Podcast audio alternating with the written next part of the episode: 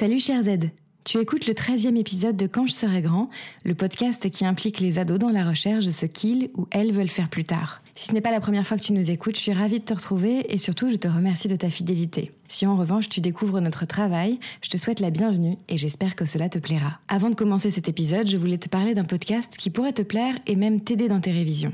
Il s'appelle T'as qui en histoire? Et chaque épisode est un peu comme une session de rattrapage sur un événement historique. J'ai écouté dernièrement deux épisodes, l'un sur l'affaire Dreyfus et l'autre sur la montée du nazisme.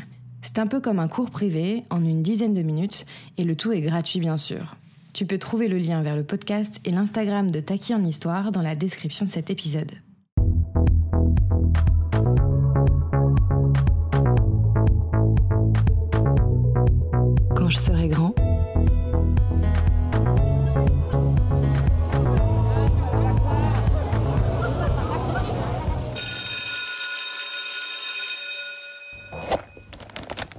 T'est-il déjà arrivé de lire en marchant, de ne pas voir les heures défiler alors que tu es dans ton canapé avec un roman dans les mains, de ne penser qu'au nombre de pages qu'il te reste avant la fin de ton livre, ou de repousser ton heure de coucher à cause d'une lecture haletante? J'ai expérimenté ces sensations plus d'une fois. Comme c'est délicieux de dévorer un bouquin.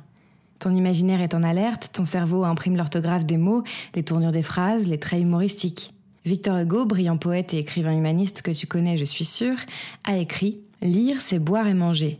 L'esprit qui ne lit pas maigrit comme le corps qui ne mange pas. Et je n'aurais pas dit mieux. En 2021, le monde n'a plus de frontières. On peut découvrir un livre anglais, un auteur chinois, une écrivaine mexicaine dans notre langue. C'est grâce au travail de petites mains qui sont dans l'ombre, les traducteurs et traductrices littéraires. C'est le métier qu'exerce Alexia depuis 5 ans.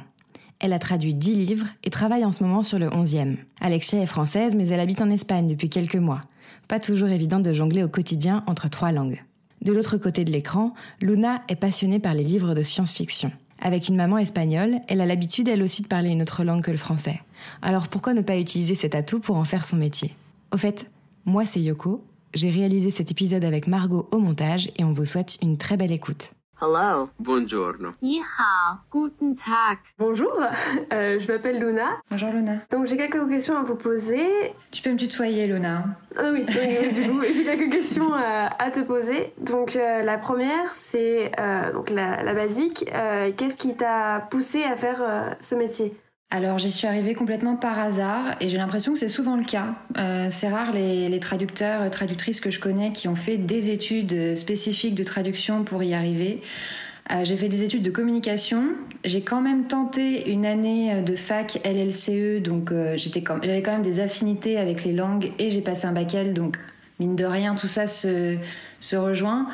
Mais à la base, je voulais être conceptrice, rédactrice en agence de pub. Et finalement, j'ai atterri euh, dans la rédaction d'un magazine puisque j'étais euh, journaliste beauté pendant plusieurs années. Et en parallèle de ça, euh, grâce à une collègue qui travaillait avec une maison d'édition à Paris, j'ai commencé à faire quelques missions de rédaction pour cette maison d'édition. Et de fil en aiguille, je me suis rendu compte qu'il faisait des traductions. J'avais lu un été toute la saga After, je sais pas si tu connais Dana Todd, qui est un grand succès. Et hum, sans savoir, j'avais même pas vu que c'était eux qui, qui éditaient euh, cette saga. J'ai contacté mon éditeur pour lui proposer de m'essayer à la traduction. Euh, et il se trouvait que c'était la suite de cette saga donc euh, je connaissais déjà tous les personnages, ils m'ont envoyé une dizaine de pages, j'ai fait un essai et c'est uniquement sur cet essai qu'ils ont convenu si euh, je pouvais euh, assurer la traduction du livre entier ou pas. Ok, bah intéressant du coup. Donc c'était pas vraiment, on va dire, c'était pas vraiment une vocation, c'était plus un métier par hasard, enfin qui est amené par là. Oui, alors après, c'est vrai que quand j'y pense aujourd'hui, surtout que moi je suis spécialisée, donc je suis traductrice littéraire spécialisée dans la new romance. La new romance, c'est un genre de littérature qui met en scène des personnages de la société actuelle. Leurs histoires d'amour sont souvent passionnelles, fusionnelles. En règle générale, l'auteur utilise un langage plus libre. Les scènes de sexe sont racontées de façon plus érotique. Ce sont les romans des premières fois qui mettent en scène les 18-30 ans et s'adressent à eux.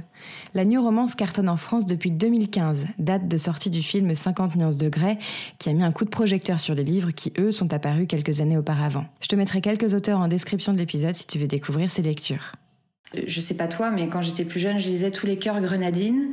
J'étais euh, passionnée euh, par ces romans à l'eau de rose. Et donc, j'ai toujours eu des affinités avec ça. Et ensuite, pour m'être essayé aux deux exercices qui est euh, à la fois le journalisme et la traduction, j'ai vite compris que ce que je préférais c'était la traduction parce que je trouve que c'est un exercice qui est moins contraignant dans le sens où tu pars d'une base. Euh, le journalisme, tu, c'est page blanche, tu dois tout créer. Et c'est vrai que c'était quelque chose qui me mettait beaucoup la pression. Alors, il y a d'autres types de pression dans le métier de traducteur, mais celui-ci n'existe pas puisque tu as déjà une base qui, qui est là, qui est existante. Et il y a quand même cet exercice bah, de littéraire et de style, euh, comme le métier de journaliste, mais sans cette pression-là. D'accord. Donc, euh, du coup, tu travailles avec des maisons d'édition spécialisées ou vraiment une maison d'édition avec plusieurs maison alors, euh, j'ai commencé avec une maison d'édition française. J'ai travaillé un petit bout de temps pour eux. Et ensuite, j'ai été démarchée par une autre maison d'édition américaine, euh, sur LinkedIn d'ailleurs. Et ils m'ont trouvé comme ça. C'est ce qui est assez surprenant dans ce métier, c'est qu'ils te font confiance. Dans le sens où, euh, bon, ils ont vu certainement, ils ont vu que j'avais traduit Anatole, donc évidemment, c'est une référence dans la new romance et, gage de sécurité quand on s'engage avec un, nouveau traducteur. Mais c'est vrai qu'ils m'ont envoyé toute la traduction, pas d'essai, et euh, trois mois plus tard, j'avais trois mois pour le faire, et, une fois que c'est envoyé, c'est envoyé. Non, c'est compliqué de travailler avec plusieurs maisons d'édition. En fait, là, ça fait un an que j'ai vraiment cette sérénité de pouvoir travailler avec un, employeur qui me donne du travail régulier, euh, ce qui est quand même la difficulté principale quand tu as ton compte. Euh, mais ce qui est compliqué, c'est de jongler parce que souvent les, les éditeurs ont besoin d'une traduction, c'est toujours des deadlines hyper courtes. Et donc toi, si tu es engagé dans quelque chose, euh, c'est difficile de se projeter pour savoir si tu seras libre à ce moment-là. Et si tu t'engages sur un projet, bah, tu risques, moi cet employeur, il me paye bien, euh, j'ai de bons rapports avec eux, donc j'ai pas envie de prendre le risque de m'engager sur un autre projet pour en perdre un autre. Euh, bah oui, du coup, tu parlais du fait que euh, bah, on t'aidait pas vraiment au niveau du, de la traduction, mais ça veut dire que déjà il faut un bon niveau d'anglais. Et au niveau du vocabulaire, c'est faut vraiment avoir un vocabulaire très enrichi au niveau des synonymes, etc. Alors ça c'est drôle parce que quand je dis que je suis traductrice, donc effectivement je le précise, je suis traductrice uniquement de l'anglais au français. Et les gens vont avoir tendance à me dire, comme tu viens de me dire, que je dois super bien parler anglais, alors que en fait, ce qui compte le plus, c'est de super bien parler français. Pourquoi? Parce que finalement, quand tu comprends le sens global de, l'intention de l'auteur, ce qu'il veut dire, ton travail à toi, c'est de faire en sorte de faire oublier la traduction, justement, et euh, d'avoir un, français qui soit fluide, qui soit riche en vocabulaire, comme tu dis. Donc finalement, le plus, le plus important, c'est pas tant de maîtriser l'anglais parce que ça, à la limite, tu peux toujours aller. Moi, il y a plein de mots que je, découvre encore, donc je vais les chercher. Il y a différents outils pour ça. Euh, mais le plus important, à mon sens, c'est quand même de, de, savoir écrire français. Et pour le vocabulaire, euh, pour répondre à ta question, je pense que le, piège, c'est comme c'est un métier qui est très prenant. Quand tu es sur une traduction, t'as pas le temps de faire autre chose. C'est assez compliqué. Mais c'est important de lire. C'est important de lire parce que finalement, il n'y a que comme ça que tu peux continuer d'enrichir ton vocabulaire, de noter aussi les formulations que tu trouves jolies, des effets de style dans, les, dans tes lectures. Voilà. Mais euh, du coup, quand on traduit un roman à l'anglais au français, c'est vraiment qu'il y a des expressions qui sont pas vraiment euh, pareilles, euh, vraiment pareilles. on se laisse des fois libre cours à, à notre propre imagination ou vraiment, il faut que ça soit un peu vraiment comme l'auteur a marqué en anglais?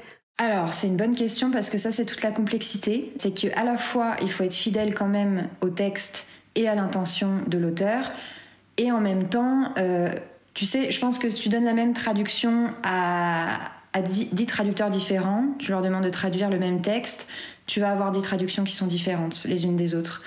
Et c'est pour ça que tu es payé en droit d'auteur. Pourquoi? Parce que tu, fais un travail d'auteur finalement. T'es pas uniquement traducteur. Donc on est... c'est un peu un métier de l'ombre parce que c'est, je pense que les gens se rendent pas compte, mais tu fais un vrai travail d'écrivain au final. Et donc voilà, il faut respecter effectivement le texte, mais en même temps, il faut savoir quand prendre des libertés parce que comme tu dis, honnêtement, si je devais traduire euh, littéralement euh, certaines expressions, ça voudrait rien dire. Et il faut éviter ça, ouais. Mm. Bah du coup c'est intéressant parce que enfin je savais pas du coup à ce niveau-là. Donc euh, enfin la question elle est un peu bizarre mais du coup dans une journée de traductrice comment ça fonctionne en soi? C'est euh, eux qui viennent vers toi ou c'est toi qui viens vers euh, les autres? Alors, ça, ça dépend. Si tu es en recherche de travail, si tu es proactif, tu peux. Je sais qu'il y a des traducteurs qui vont, par exemple, découvrir une œuvre en langue étrangère qui n'existe pas en version française et qui du coup vont aller proposer d'eux-mêmes euh, une traduction. Ça, ça, ça, peut arriver. Moi, ça m'est jamais arrivé. Moi, j'ai toujours accepté ou non ce qu'on me proposait. Et comment ça fonctionne? Bah, Concrètement, euh, l'auteur a terminé d'écrire son livre, on me l'envoie en, format Word et j'ai, euh, selon la longueur du texte et la complexité, parce que ça c'est un peu le problème, c'est que souvent c'est ils font souvent en fonction des pages, mais moi par exemple, je peux passer euh, parfois, je peux passer 20 minutes pour euh, traduire une page parce que ça va être simple, et parfois je peux passer une heure sur un paragraphe parce que j'arrive pas à trouver la bonne formulation, parce que ça va me prendre la tête, parce que aussi selon ce que tu traduis, bah, parfois il y a des recherches à faire. Moi en ce moment, je travaille sur une romance paranormale. Donc avec euh, tout se passe en enfer, enfin moi je, je connais rien, je ne connais pas le tartare, je ne connais pas Cerbère et tout, donc je suis obligée d'aller faire euh, des recherches aussi pour savoir de quoi je parle. Et donc ça, ça dépend beaucoup et je trouve qu'ils font pas assez attention à ça parce qu'effectivement il y a la longueur, il y a le nombre de pages qui va déterminer le temps euh, que ça prendra, mais il y a aussi la complexité. Ok, parce qu'à la fin, on a quand même une deadline, on ne nous donne pas ah euh, une, marge. Oui, oui, tu as une deadline et souvent, euh, dans l'édition, c'est pour hier, quoi. Donc, euh, c'est toujours très short. Mais du coup, en tant que traducteur, on est, enfin, on communique avec la maison d'édition ou est-ce qu'on communique avec l'écrivain en lui-même? Alors, je pense que ça dépend. Dans mon cas, comme j'ai commencé à travailler euh, sur les, livres d'Anna Todd, j'étais pas en contact direct avec elle. ça passe par la maison d'édition, ton éditrice. C'est ton éditrice qui fait le lien entre l'auteur et ses traducteurs. Et ensuite, parce qu'il y a différentes étapes, il y a toute l'équipe de correction qui va relire ton texte. Euh, donc vraiment, elle, elle fait le lien entre tout le monde. Euh, en revanche, bah, là, dans, mon cas actuel, l'auteur a créé sa propre maison d'édition. Donc les livres que je traduis, c'est elle qui m'a contacté, c'est mon employeur. Mais ça n'empêche pas que je, travaille, euh, enfin je communique beaucoup plus avec son assistant qui lui va répondre à mes questions. Et d'ailleurs, on me demande aussi parfois si justement je pose des questions sur l'œuvre à l'auteur. C'est quelque chose que je recommande de faire. Il y a des traducteurs, je pense, qui n'oseraient pas le faire, mais au contraire, je pense que ça rassure aussi un auteur de savoir qu'on se pose des questions sur son œuvre, qu'on a envie d'être le plus précis possible. Et donc ça m'arrive, oui, de poser des questions, sauf que selon la notoriété, en fait c'est ça, selon la notoriété et l'emploi du temps de la personne, elle te répondra directement ou alors tu passes par son assistant ou l'éditeur. Ok. Donc euh, ah oui, donc j'avais une question qui euh, qui me revenait. Quelles sont vraiment les aptitudes principales pour faire ce métier euh, Est-ce qu'il y a des aptitudes qui sont recommandées? Alors je pense déjà qu'il faut avoir des affinités avec les langues, c'est mieux. Ensuite bah, je dirais que c'est aussi du bon sens. Parce que je trouve que bah, tu peux savoir très bien traduire, mais il faut aussi essayer de comprendre le sens global, l'intention de, l'auteur, l'histoire, euh, comprendre les subtilités. Donc voilà, faire avoir du bon sens. Je dirais aussi qu'un aspect qu'on oublie un peu trop, c'est que le métier de traducteur en lui-même, c'est un métier qui est passionnant. C'est un métier souvent qui si on devait représenter la traductrice, euh, c'est quelqu'un d'un peu solitaire, puisqu'il faut déjà être capable de pouvoir travailler euh, isolé. Tout le monde ne peut pas le faire. C'est pour ça aussi que je conseille de se rapprocher euh, d'associations, il en existe plein, qui réunissent les différents traducteurs et aussi de contacter d'autres traducteurs et traductrices pour pouvoir échanger, parce que c'est vrai que c'est un métier très, très solitaire. Moi, ça me dérange pas parce que j'aime bien être chez moi. Euh, du coup, le Covid, ça n'a pas changé grand-chose pour moi. Au contraire, j'avais le temps de, finir mes trades. Mais euh, ça, c'est un aspect à prendre en considération parce que c'est pas rien.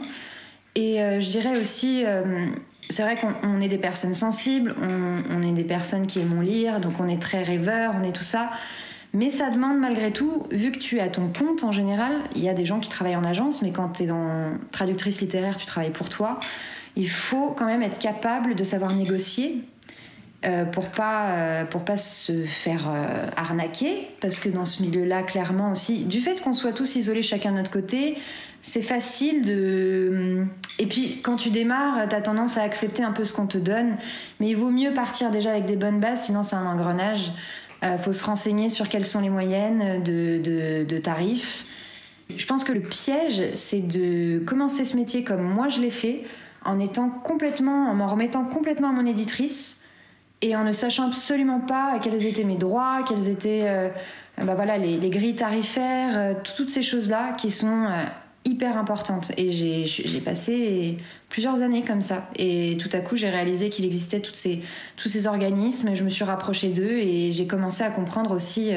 voilà, il faut démarcher, il faut négocier. Il y a cet aspect-là qui plaît pas forcément aux traducteurs parce qu'en général, voilà, on est plutôt nous dans la création et on n'est pas des commerciaux, on n'aime pas trop trop ça, mais bon, pas le choix. Oui, aujourd'hui, oui, pas le choix. C'est ça. Bah, qu'est-ce qui te plaît dans ce, du coup, dans ce métier de traductrice? Euh, je pense que déjà c'est un métier passion. Je, je vois mal quelqu'un faire ce métier-là sans être vraiment passionné, parce que aussi tu ne comptes pas tes heures. Hein. Clairement, Vaut mieux pas qu'on me demande combien d'heures je fais par, par jour parce que les gens seraient choqués, je pense. Mais en même temps, c'est un plaisir, donc je me rends pas compte. Moi, c'est pas une corvée, donc euh, ça me dérange pas. Mais il faut savoir que c'est très prenant. En général, c'est par phase, mais c'est justement une liberté aussi qui, qui me convient bien, qui me plaît.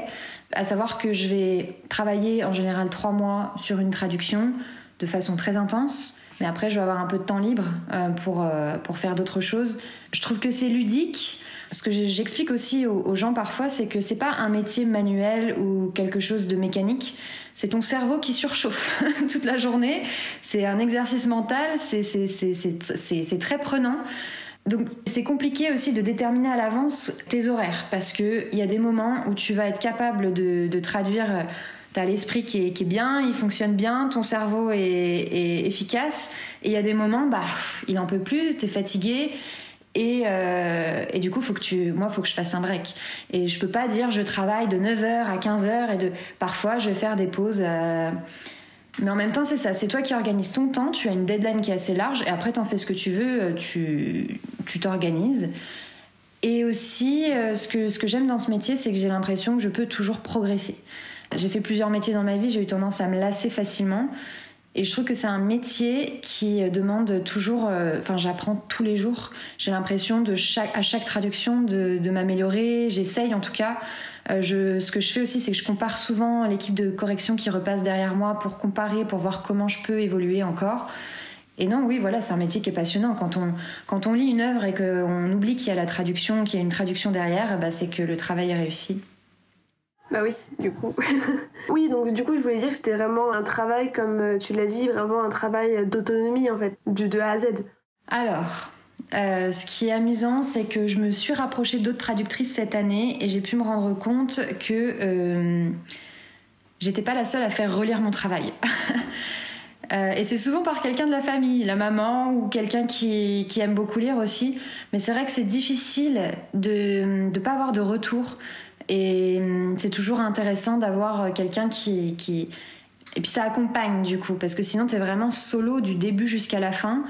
Donc euh, c'est bien d'avoir quelqu'un qui, oui, qui est là pour euh, t'accompagner, pour relire, pour te dire ce qu'il en pense, s'il a bloqué sur quelque chose ou pas. bah du coup, oui, c'est plus quels sont les, enfin le salaire, grosso modo le salaire vraiment d'un traducteur. Euh, déjà, ce qu'il faut savoir, c'est que tu peux être payé de façon différente. Tu peux être payé au forfait, tu peux être payé au nom, au signe, tu peux être payé au mot, tu peux être payé au feuillet. Donc ça, c'est à déterminer avec ton éditeur. Euh, moi, aujourd'hui, je travaille euh, au mot et je me situe bah, dans la moyenne. La moyenne, on dit que c'est entre 10 centimes le mot et 14 centimes le mot. Donc si tu es à 12 centimes, tu es dans la moyenne mais en dessous, c'est vraiment indécent. Enfin, il y a des gens qui travaillent pour 8 centimes le mot, c'est c'est impossible, même en termes de deadline. C'est tellement intense comme travail que tu, tu peux pas te brader. Et voilà, la moyenne, c'est ça tourne autour de ça, 12 centimes le mot. D'accord. C'est pas mal. en soi, c'est des gros livres. oui, bah plus le livre est, plus le livre est volumineux, mieux c'est, effectivement. Oui. Et toi, c'est quelque chose qui t'intéresse? Tu t'orientes vers ça? Euh, oui, c'est vrai que moi je m'oriente vraiment sur euh, un côté un peu littéraire parce que euh, je lis beaucoup de romans fantastiques. donc, bon, petite, petite, je des romans très, pour enfants et aujourd'hui je, suis vraiment du côté un peu dark, on va dire, de, la lecture fantastique. Euh, et c'est vrai que euh, bah, les romans un peu comme After, euh, c'est sûr que ça fait toujours, ça fait toujours un peu plaisir de lire ce genre de roman. Bah, surtout si t'aimes le dark ou des sous-genres comme ça, l'avantage dans la new romance, c'est qu'il y a plein de sous-genres différents. Ça peut être thriller, paranormal, ça peut être comme tu dis dark romance. Il y, a, plein de sous-genres, donc c'est très, c'est très large. Mm. Et ouais, c'est vrai que parce qu'au début, je voulais un peu m'orienter au niveau de l'édition, enfin l'édition totale. Donc euh, pouvoir euh, un peu... Euh, bah, au début c'est pas vraiment lire des genres d'essais et après dire oui ce genre de livre il est bien pour être publié. C'est cool ça. Oui oui bah oui c'est vrai que oui c'est cool. Et mais c'est vrai que bah, là du coup je connaissais, enfin je, je, voyais ce que c'était un peu traducteur mais c'est vrai que là en parlant c'est vraiment... Enfin ça me donne vraiment une idée fixe sur ce que c'est vraiment. Et j'aurais un conseil à te donner justement, c'est peut-être pas une mauvaise idée que tu commences à travailler dans une maison d'édition, peut-être avec un autre poste qui n'est pas celui, enfin ce qui ne serait pas traducteur, parce que c'est quand même un milieu qui est assez fermé. Moi en tout cas j'y suis arrivée par hasard, je sais que c'est beaucoup comme ça de manière générale dans le milieu de la communication, euh, c'est beaucoup par euh, connaissance ou par euh, relation. donc c'est vrai que je, pense que si c'était à refaire et que je, devais trouver un moyen de rentrer euh, pour faire ce métier-là, je pense que je choisirais la stratégie de travailler dans une maison d'édition, du moins être au contact avec une maison d'édition pour pouvoir euh, bah, jouer mes, mes pions. Ok. Super, du coup oui Luna, ça t'éclaircit un petit peu sur euh, les missions du métier précisément, sur la mission d'écriture qui est vraiment pas simplement une traduction littéraire et qui est vraiment un exercice de style. Et toi qui aimes beaucoup lire, oui, ça t'inspire mm. Bah oui, parce qu'on a vraiment une idée fixe, parce que c'est vrai, comme on avait dit, que c'est un peu un métier un peu à l'oubliette, quoi. Euh, euh, comme beaucoup de métiers, par exemple, dans le cinéma. Et euh, en fait, c'est vraiment. Enfin, vu le nombre de livres qu'on lit en français aujourd'hui, qui sont beaucoup traduits, comme dans les lectures fantastiques, etc., c'est vrai qu'on oublie beaucoup le métier de traducteur. C'est un métier de l'ombre, t'as raison. Mm. Ouais. On n'a pas assez de reconnaissance. voilà, je suis d'accord. Et Alexia, du coup, toi, t'as pas fait d'études dans ça, mais tu conseilles euh, de faire des études quand même dans les langues euh, étrangères appliquées, LEA, tout ça? Alors je sais pas quel serait euh, le cursus classique. En tout cas, je sais qu'il existe aujourd'hui des écoles vraiment spécialisées pour former à la traduction, à ceux qui veulent devenir interprètes. Et honnêtement, si j'avais su avant, ce que je voulais faire parce que ça s'est déclenché sur le tard. J'aurais aimé faire une formation de ce genre pour posséder les bases. Parce que je pense qu'il y a des techniques qu'on t'enseigne aussi euh, pendant ces formations qui te permettent euh, d'avoir les outils nécessaires pour euh, faire ce métier. Mais c'est comme journaliste, hein. il y en a qui se sont formés sur le tas et il y en a qui ont fait des écoles. Je trouve que c'est toujours un plus si tu sais que c'est ça que tu veux faire, bah d'avoir les outils dès le départ pour te donner confiance aussi. Et puis, et puis voilà.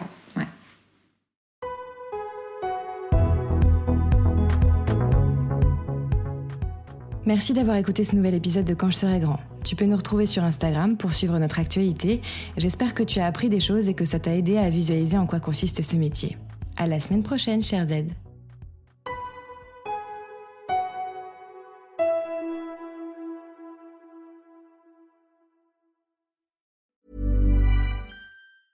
Even when we're on a budget, we still deserve nice things.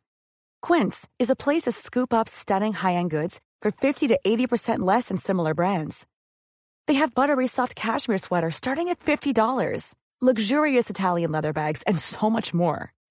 Plus, Quince only works with factories that use safe, ethical, and responsible manufacturing. Get the high-end goods you'll love without the high price tag with Quince. Go to quince.com/style for free shipping and 365-day returns.